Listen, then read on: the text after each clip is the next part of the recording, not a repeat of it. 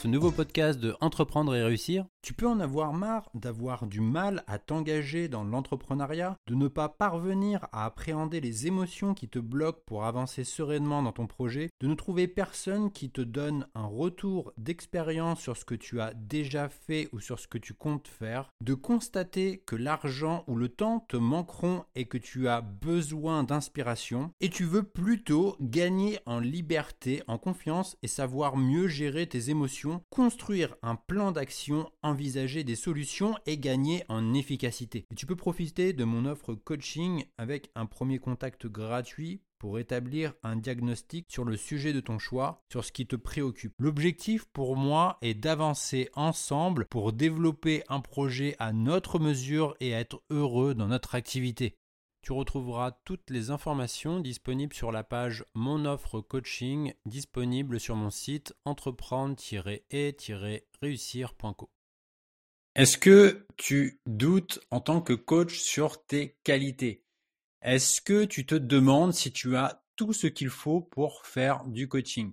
Donc si tu me découvres, j'aide les coachs, les thérapeutes, en bref les entrepreneurs alignés avec le cœur à développer leur potentiel et à vendre leur expertise. Donc je m'en souviens euh, de mon premier coaching. En fait, il s'est fait complètement naturellement. C'est une personne qui m'avait découvert via mon podcast qui est toujours en ligne, hein, nommé Entreprendre et réussir. Et au début, j'invitais les personnes euh, qui m'écoutent à me dire le problème numéro un qu'elles pouvaient rencontrer et à me le faire savoir via mon formulaire disponible depuis mon site internet.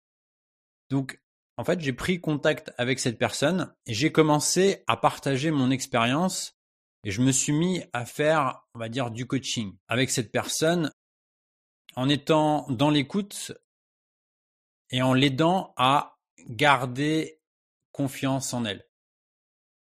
Et une fois cet appel terminé, je me suis dit deux choses. En fait, la première, c'est que déjà, j'avais adoré cette conversation, euh, j'avais pris beaucoup de plaisir, mais tout en ayant la volonté d'aider la personne du mieux que je pouvais. Et la deuxième, euh, c'est que je me rendais absolument pas compte de tout ce que j'avais appris euh, via toutes mes lectures, un peu aussi avec mon expérience, qui m'ont permis de parler avec passion, d'être à l'aise et d'apporter un point de vue euh, positif et différent.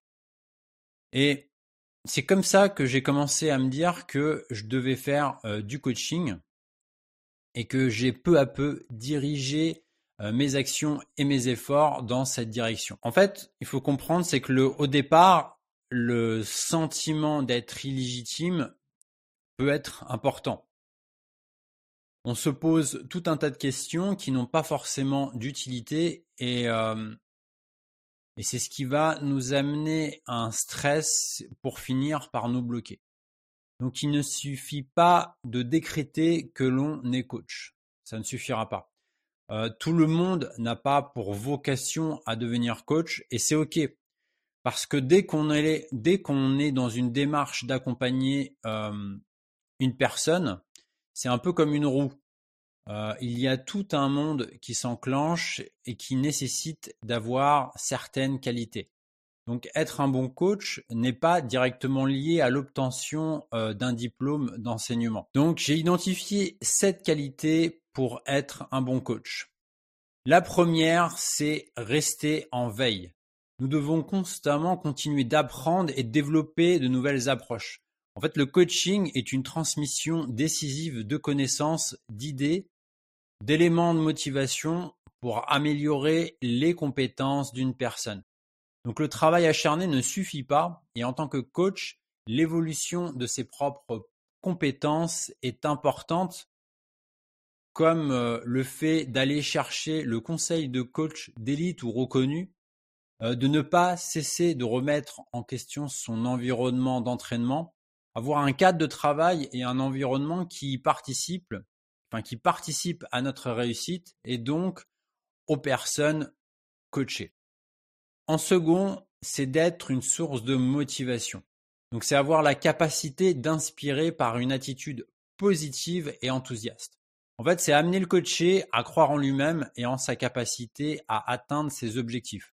Donc il est important de préserver et d'alimenter le feu sacré de la personne accompagnée. Elle a besoin d'être inspirée pour l'aider à passer à l'action et à continuer ses efforts. Donc c'est véhiculer un désir d'exceller pour viser des objectifs de performance et non de résultats. Il ne suffit pas de décréter euh, des objectifs, il faut montrer la voie en adhérant soi-même aux mêmes règles que celles que l'on peut imposer à ses coachés. Je, je, préfère dire même proposer à ses coachés. Un coach euh, qui s'attend à ce que les coachés euh, restent positifs doit faire preuve d'une attitude positive. De même qu'un coach qui s'attend à ce que ses coachés soient à l'écoute doit faire preuve d'écoute lui-même. En troisième, connaître la personne qui veut se faire coacher. Donc pour exceller, il est important de connaître les forces et les faiblesses de la personne. Nous avons besoin de nous adapter à la personne, à la personne coachée que nous avons en face de nous. Donc certaines personnes peuvent fonctionner par des manifestations émotionnelles et des retours exprimés de manière forte sur ce qui ne fonctionne pas chez eux, alors que pour d'autres, l'effet peut être dévastateur. Donc je suis plutôt pour une approche douce et progressive. Un coach ne doit pas attendre euh, pour corriger quelqu'un s'il n'a pas répondu aux attentes, mais cela va lui demander d'être attentif aux émotions, aux forces et aux faiblesses de la personne coachée. Donc l'observation est une qualité indispensable pour apprendre et pour trouver la meilleure approche c'est lorsque quelque chose euh, qui ne semble pas aller comme une baisse d'enthousiasme, des problèmes familiaux, des difficultés financières, une certaine fatigue, qu'il est temps de communiquer. En quatrième, savoir bien communiquer. Donc il s'agit de communiquer sa crédibilité, sa compétence et son respect. Donc c'est l'expression claire de ses idées pour fixer des objectifs définis, donner ses retours et insister sur les messages clés.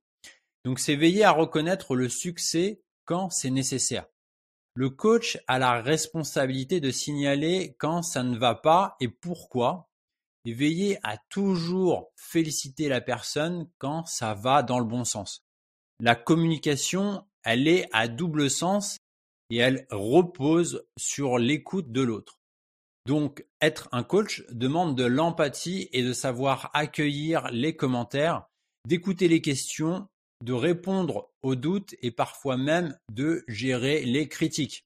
Il est essentiel de les entendre pour modifier son approche et l'améliorer si nécessaire. En cinquième, avoir de la discipline. Donc le coach apporte un cadre en communiquant un ensemble de règles, que ce soit dans sa formation ou en dehors. Il est discipliné et sait faire preuve de ponctualité. Il propose des méthodes de suivi des progrès qu'il s'applique à lui-même et à ses coachés. Donc la discipline se définit autour d'objectifs et d'une succession euh, d'étapes en direction d'un but précis.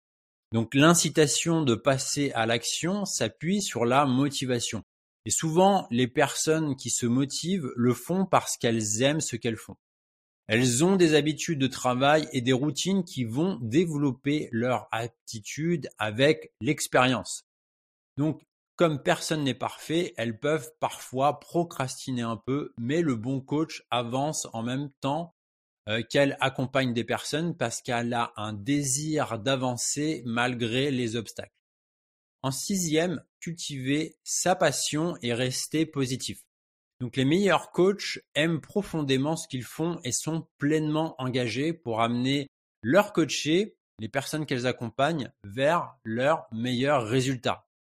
La passion et la positivité est contagieuse. Un excellent coach il est unique parce qu'il allie des talents et des compétences qui le différencient des autres.